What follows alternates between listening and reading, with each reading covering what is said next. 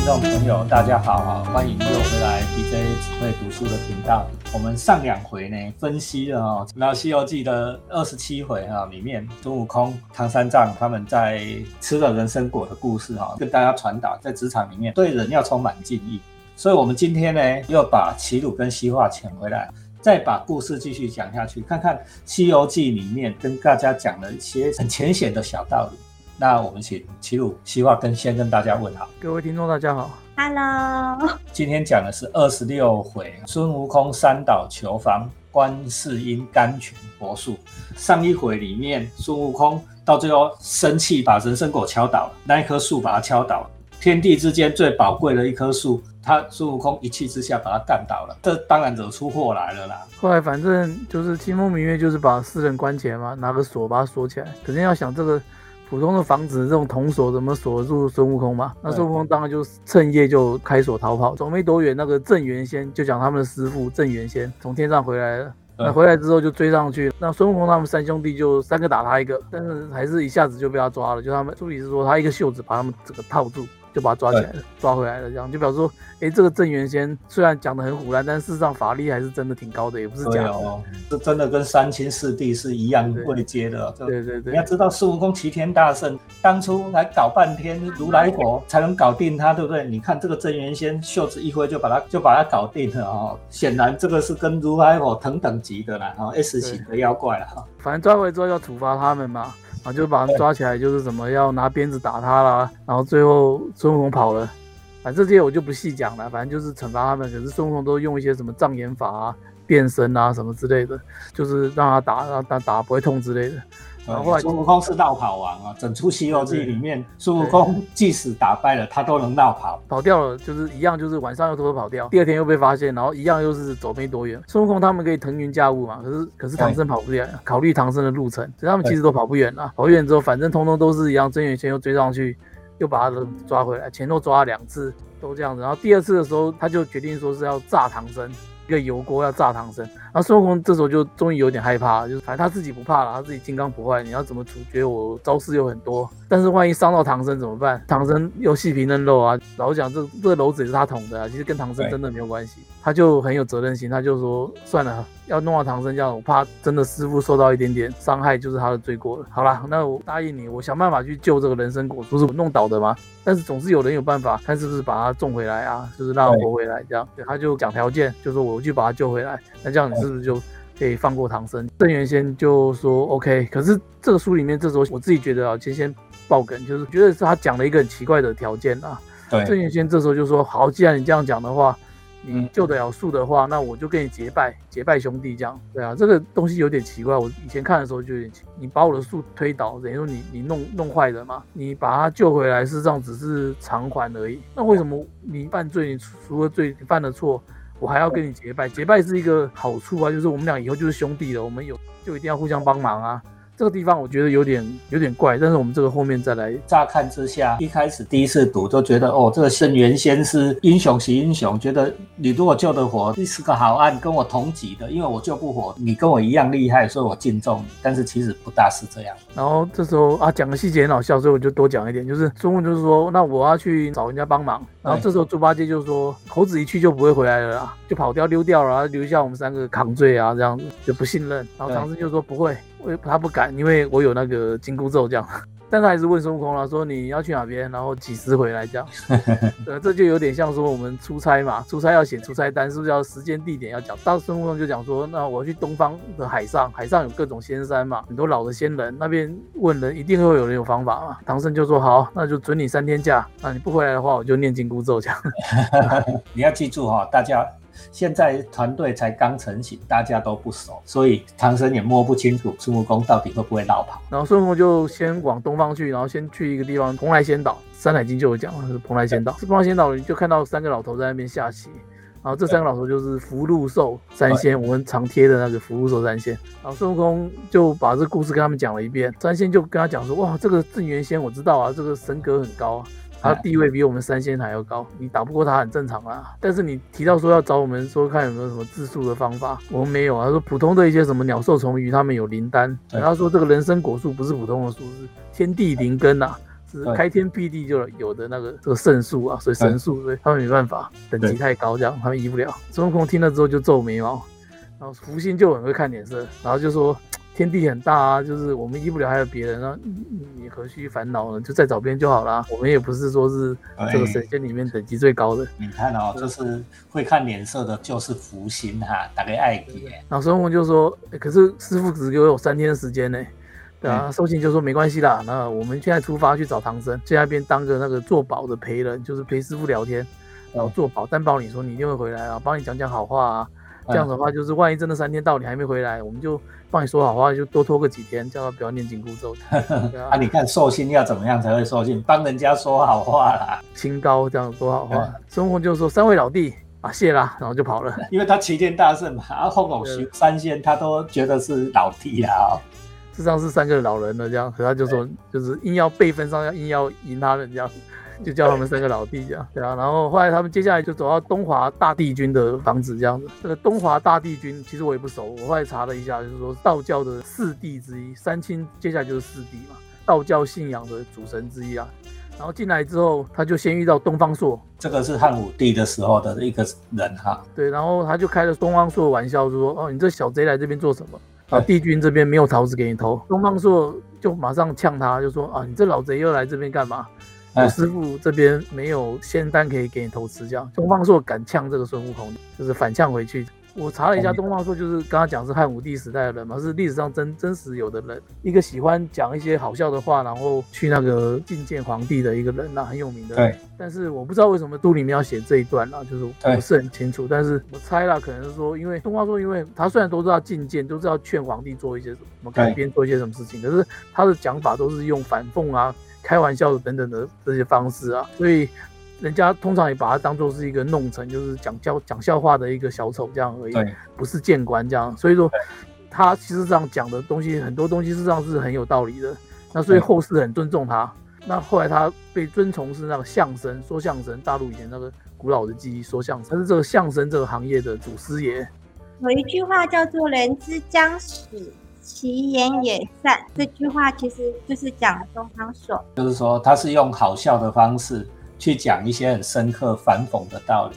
啊，你被讽刺的时候，哈，就会有点不爽。比如说你是被讽刺的人会不爽，啊，你就对他对他做出一些很残酷的事情。那但是反讽有时候会有真理在里面啊。所以我觉得就是《西游记》特别提一个真实历史的人物东方朔在这边，我觉得就是可能就纪念一下这个人啦，因为《西游记》本身也很好笑，因为西秀以前也是画本嘛，也是这种说书场的这种的用的画本嘛，所以跟相声其实有一点点相同的来，在这里面纪念一下这个祖师爷的。对，我只能这样解释啊，要不然其实这一段为什么特别要把东方朔出来亮相一下，其实我也不知道。其实你给他想哦，我们现在在干这件事，哎，祖师爷就东方朔，对不对？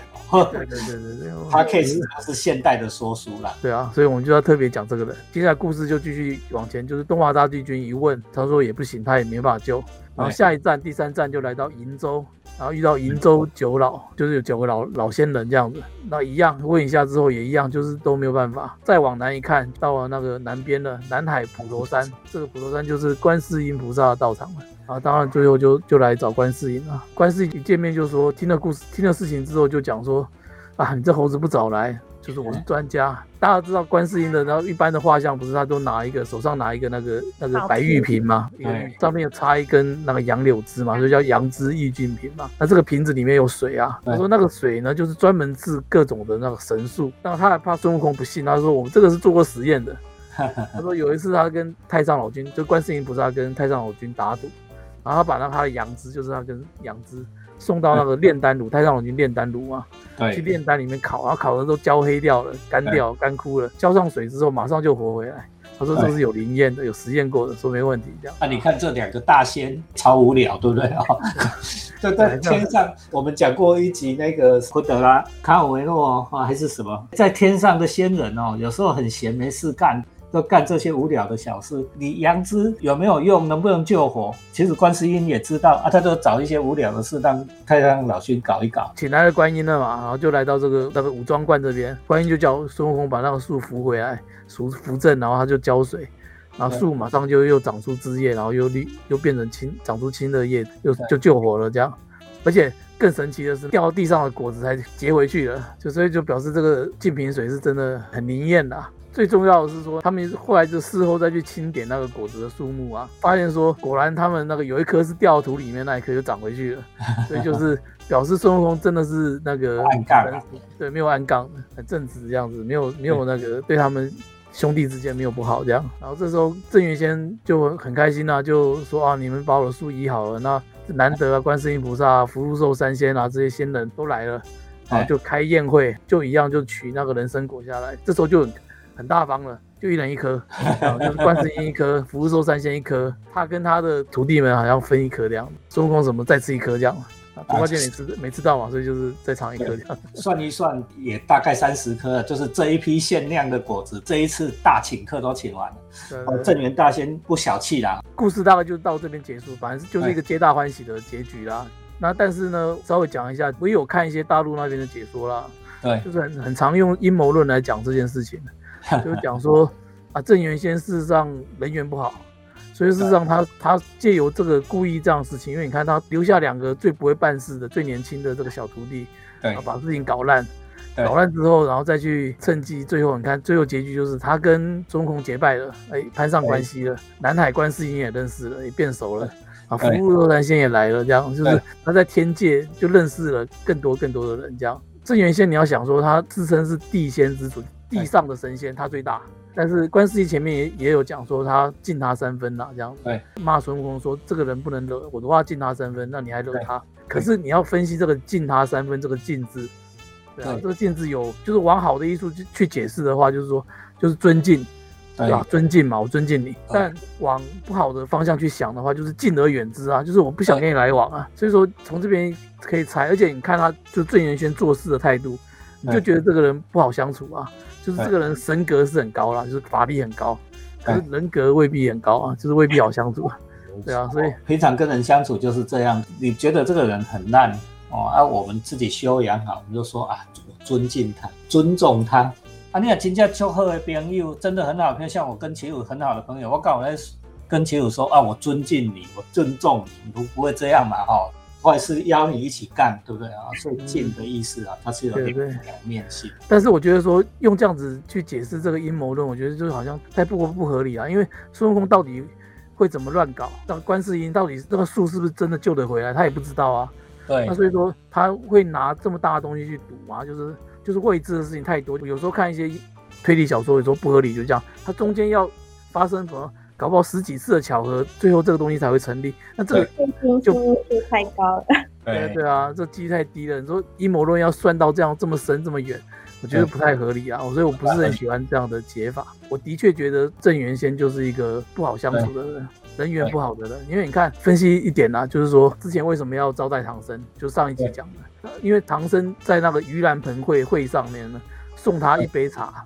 对，可是你要想送他一杯茶，有可能是因为那个可能是佛主办的法会啊。对，他金蝉子在下面是不是就是他就是当招待嘛？而且恐怕不止金蝉子，底下很多的十八罗汉啊，什么对对什么的，什么各种菩萨都要去端茶，你客人来要端茶给你嘛。刚好是金蝉子来送你一杯茶端给你，那只是一个待客的一个基本的行为而已啊。那所以说，可是这时候郑元先就会觉得说，哦。你端茶给我，是不是很看得起我？你你是不是我的好朋友？表示他这个人人缘真的差，就平常没朋友啊。只要有人对他稍微好一点，他就觉得你是不是你是不是我的好朋友？这样就是平常不跟人家交往，才会觉得这种很很粗浅的道理是很像人家要跟你搭关系的。对啊，所以他好不容易找到了一个金蝉子愿意理他，他就觉得说哦，这个关系要把它维持住哦。所以你看金蝉子转世之后变成唐僧了，他特地要把他留下来，然后要拿那个人参果请他，再去跟他建立关系。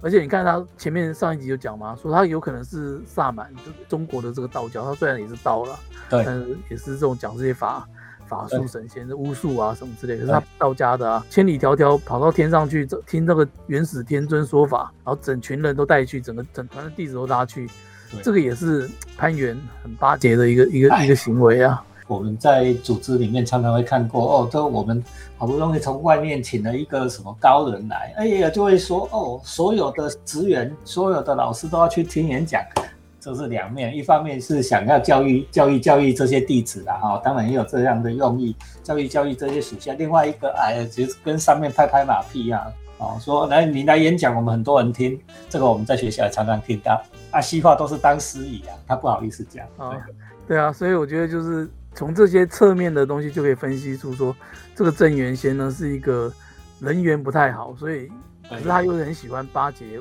上面的人，他对下面不见得好哦。至少比如说，你看，哎，金蝉子是那个，据说是那个佛祖的二弟子啊，所以身就是辈分很高。这样三清啊，元始天尊也是三清啊，地位很高，他都喜欢认识这些高人这样子。这时候又要讲回来说。前面不是预告了吗？就是说他跟孙悟空结拜，这个这个到底是为什么？这个心理机制我自己分析啊。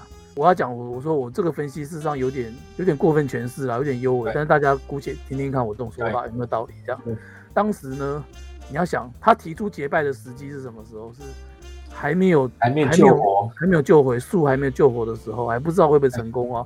对，郑元先就已经讲说，假如你可以救活，我们就结拜。所以他这时候已经，其实内心我自己觉得，内心已经预设了说孙悟空是值得结拜的。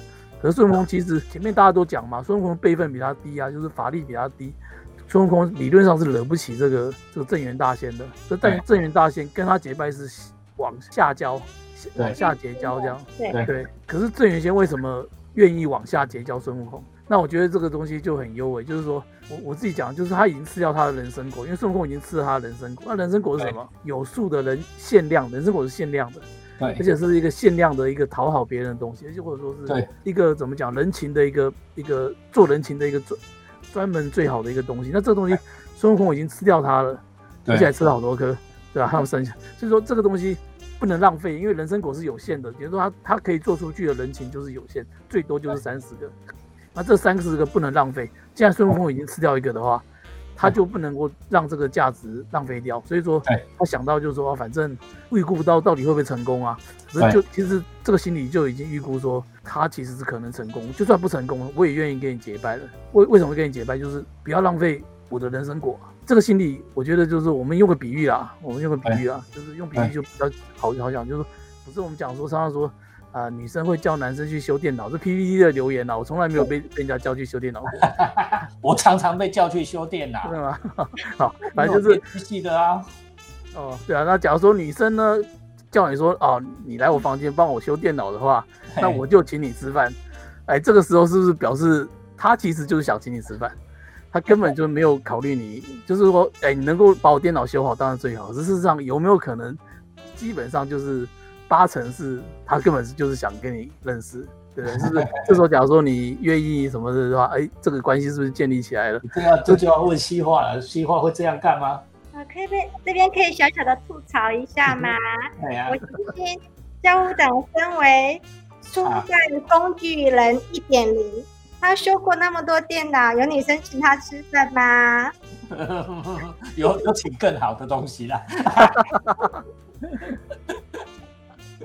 希望会这样干吗？所以基鲁大大还真的没有帮女生修过电脑，对不对？没有，我不会啊，我电脑白痴，我不是学学电机的，真的不会，叫我修我也没办法。对呀，其实也是这样的，会叫你来，对不对？登堂入室的，对不对？都都是对你有点意思的啦。对，所以郑郑原先的心态，我我我分析起来就是也是类似这样的心态啦。他一个想法，哎，对，就是。如果你们今天两位大大把这一场冲突当成是堂口火拼呢，把它当做是堂口火拼，哦，堂口火拼，不同的老大跟老大之间，他相同的马仔二把手，哎，你就是逮到了你。其实如果没有跟对方绝对交恶，你不会把他碎尸万段的。对，你留着他的一条小命。以后还可以跟对方的大佬搭上线，你们的生意才有办法铺大哦。对，要讨个人情，对不对？交个朋友，对不对？好，不打不相识啊。这个其实就是比较大陆那边解法，就是说郑元元事实上就是做了一个局啊，让孙悟空他们陷进来之后，那以后就可以要挟那个佛教那边嘛，就这样嘛，就是你你对我们对你有恩啊，这个人情在这边。所以又拉回来了，就是就是郑元先，就是就看起来就是就是他就是这种喜欢那个人情勒索的这种人，对对啊，那人参果就是他的一个人情嘛。你以为说那个我吃了你的人参果啊，它只是个食物啊，是不是？就是就是就是一个好吃的东西而已嘛。那你说他可以什么延年益寿？那孙悟空本来就已经长生不死了，他他没有在贪图这个嘛，而且他吃过蟠桃，蟠桃更好啊。那可是你人参果吃了吃下去了之后，它就是人情，它就是人情债，它不是人情的，它就变成债，它就是债务。有些人在职场上面很可怕，做了他的，你以为他是微小的人情，对，可是他以后就会拿这个变成债务来讨跟你讨，那这个很可怕。那我觉得说，哎，看这一章看到这边的话，就是说前两回讲的这个自身是禅心一样，我把它组合起来，就是说是一个团队刚形成的时候的。两个考验，第一个考验就是当然就是上司考验你，说哦，你带你去招待所骗你，然后看你是不是很容易就被那个被招待掉，这样被被引诱啊，被就是道心不坚这样。那那另外一个考验就是你要小心职场上面这种人，郑元先这样的人，就他可能开始好像跟你攀关系都很好，对你很好，给你一些小小的好处，送你个月饼啊什么之类的。对啊，月饼还好，月饼不算大东西啊。可能送个可能更好的东西这样子，要看月饼盒下面放什么。可是，假如说你觉得说啊，反正只是交个朋友嘛，东西也不大嘛，我就收下来。收下来之后，哦，以后搞不好就吃不了兜着走。他就拿这个东西一直要挟你。当然，这种变通的形式还很多啦，所以就是要小心这样的情况就是。所以我觉得这两场就是教我们说，在职场上要小心哪些东西，这样不要说好像说什么厂商有漂亮美眉来找你，然后然后业务漂亮就以为什么这样子，然后。被骗啊，或者说是像这样，就是诶，有人跟你交朋友说啊，看很喜欢你啊我们就呃有什么好东西可以跟你分享，什么的，对，这些东西都要小心这样。而且特别是他们事实上在进行一个重要大案子，他们取经是一个大案子，天上地下都知道。在这种有大案子在身上的时候，你根本连吃饭都不要去去跟人家吃这个。对，对对对。对，避嫌不是避嫌呢，你怕哦，你这个饭吃下去以后，后面惹出麻烦。如果你有一天哦，当了重要的职务啊，你要分配资源啊，你手上一堆资源，一堆大案子，哎，啊，人会掐假分哦，都卖皮哦。所以我这几年我真的很少很少跟人家请吃饭的，我每次都说要叫人家请客哈，但是从来都没有让人家请过。对啊，我有我有给你请过，有有请过人呢，请过我。有有请，我都请别人啊，我都很少人家请，都是叫人家请，但是很少是让人家请。西化应该也见识很多吧？教务长是聪明人，所以懂得爱惜羽毛啊。好，那我们这一回的《西游记》跟上一回的，我们将讲了两个很重要的职场的道理。我再为大家再附送一次啊，是胜是禅心，就是说你不要随便去当人家招待啦，哦，人家拉你去招待所哈。误以为人家对你有好感，结果你就会有种种的麻烦。而五官装哦也是啊，你要知道知道哦，社会上有很多人透过各种方法跟你拉关系啊，甚至是惹了一些小麻烦，故意让你惹一些小麻烦，跟你建立关系，不是送好处给你，而是故意让你一些小麻烦要跟你拉关系。尤其你是手上有一些大案子哦，就会给你挑动找一些小事哦，那给你挑毛病。哦，其实就是要跟你攀关系啊，要跟你不打不相识。像我们做我们这一行，人家都说哦，你这里是不是抄袭啊？那里是不是侵权？啊，其实龙伯燕来逮急，故意找一些麻烦给你啊。他他是要干嘛？想要让他的名字跟你放在一起，想要跟你拉关系，你就千万不要上当。有听到这一集的人哦，算你赚到。有人里面有很多在干这一行，一定有深受其害吧？回来看《西游记》，我们好好读书，好吗？好，那我们这一集 BJ 词汇读书，还是请大家按赞、留言、分享，开启小铃铛，订阅很重要啊！大家要订阅，持续支持。